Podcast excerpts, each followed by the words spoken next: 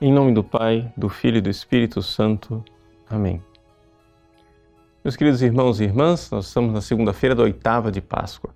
Em muitos países do mundo, hoje, essa segunda-feira, é feriado, exatamente uma forma de se estender a alegria da Páscoa, já que a Páscoa cai sempre num domingo, que por si mesmo é feriado. Na Itália, essa segunda-feira é chamada de Segunda-feira do Anjo. Por quê? Porque se recorda a aparição do anjo às mulheres anunciando a ressurreição de Jesus. Mas o evangelho de hoje é o evangelho em que Jesus aparece diretamente às santas mulheres e diz a elas: Alegrai-vos. Aqui nós vemos então a alegria pascal. E é sobre esta alegria que eu gostaria de meditar eh, com você. Vejam, nós terminamos a quaresma. Nas duas extremidades da quaresma, nós temos duas alegrias: a alegria do carnaval e a alegria da Páscoa. Mas como são diferentes?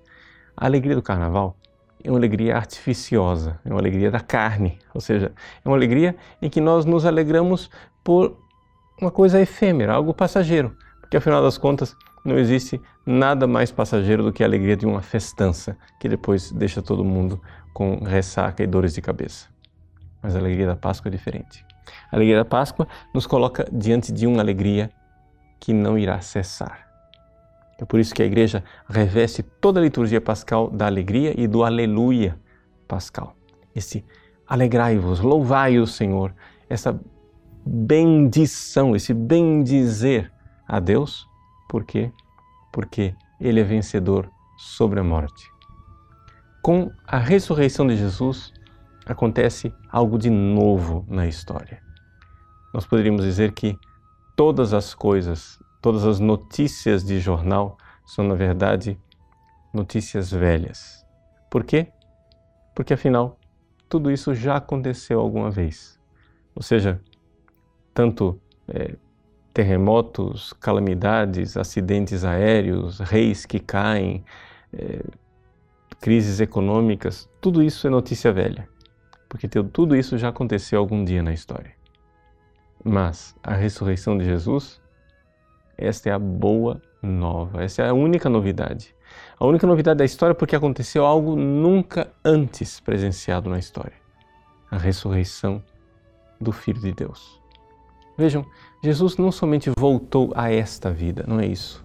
Mais do que isso.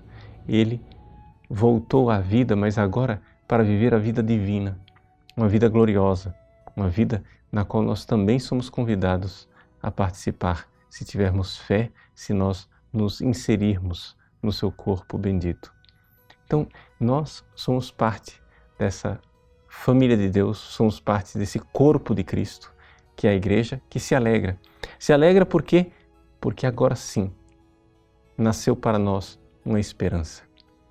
Veja, a primeira carta de São Pedro nos diz assim: ao ressuscitar o seu filho dos mortos, Deus nos deu a esperança viva. Sim, porque antes, que esperança poderíamos ter? A esperança de ver as notícias velhas de jornal voltarem outra vez. Agora, temos a esperança de participar de uma vida nova, a vida do Cristo. A alegria, enquanto fenômeno psicológico, ela é algo que surge no coração humano quando ele está diante da presença daquilo que ama. Algo que está presente também nos animais, se você é, pensar bem. O cachorrinho fica alegre quando vê o seu dono. Ou seja, alegria é uma paixão que surge quando estamos diante daquilo que nós amamos. Mas quando esta paixão animal é elevada a uma alegria espiritual como fruto do espírito, nós estamos aqui diante de algo muito mais profundo. Uma alegria que, se nós excluirmos os nossos temperamentos, as nossas paixões, os nossos sentimentos, ela continua lá, continua firme no coração. Mesmo que você esteja um dia um pouco indisposto, meio tristonho, a alegria da certeza, da fé, a certeza do Cristo ressuscitado deve estar sempre no coração do cristão, porque não é uma alegria da carne, é alegria fruto do Espírito. Ele ressuscitou. Alegrai-vos. Deus abençoe vocês. Em nome do Pai, do Filho e do Espírito Santo. Amém.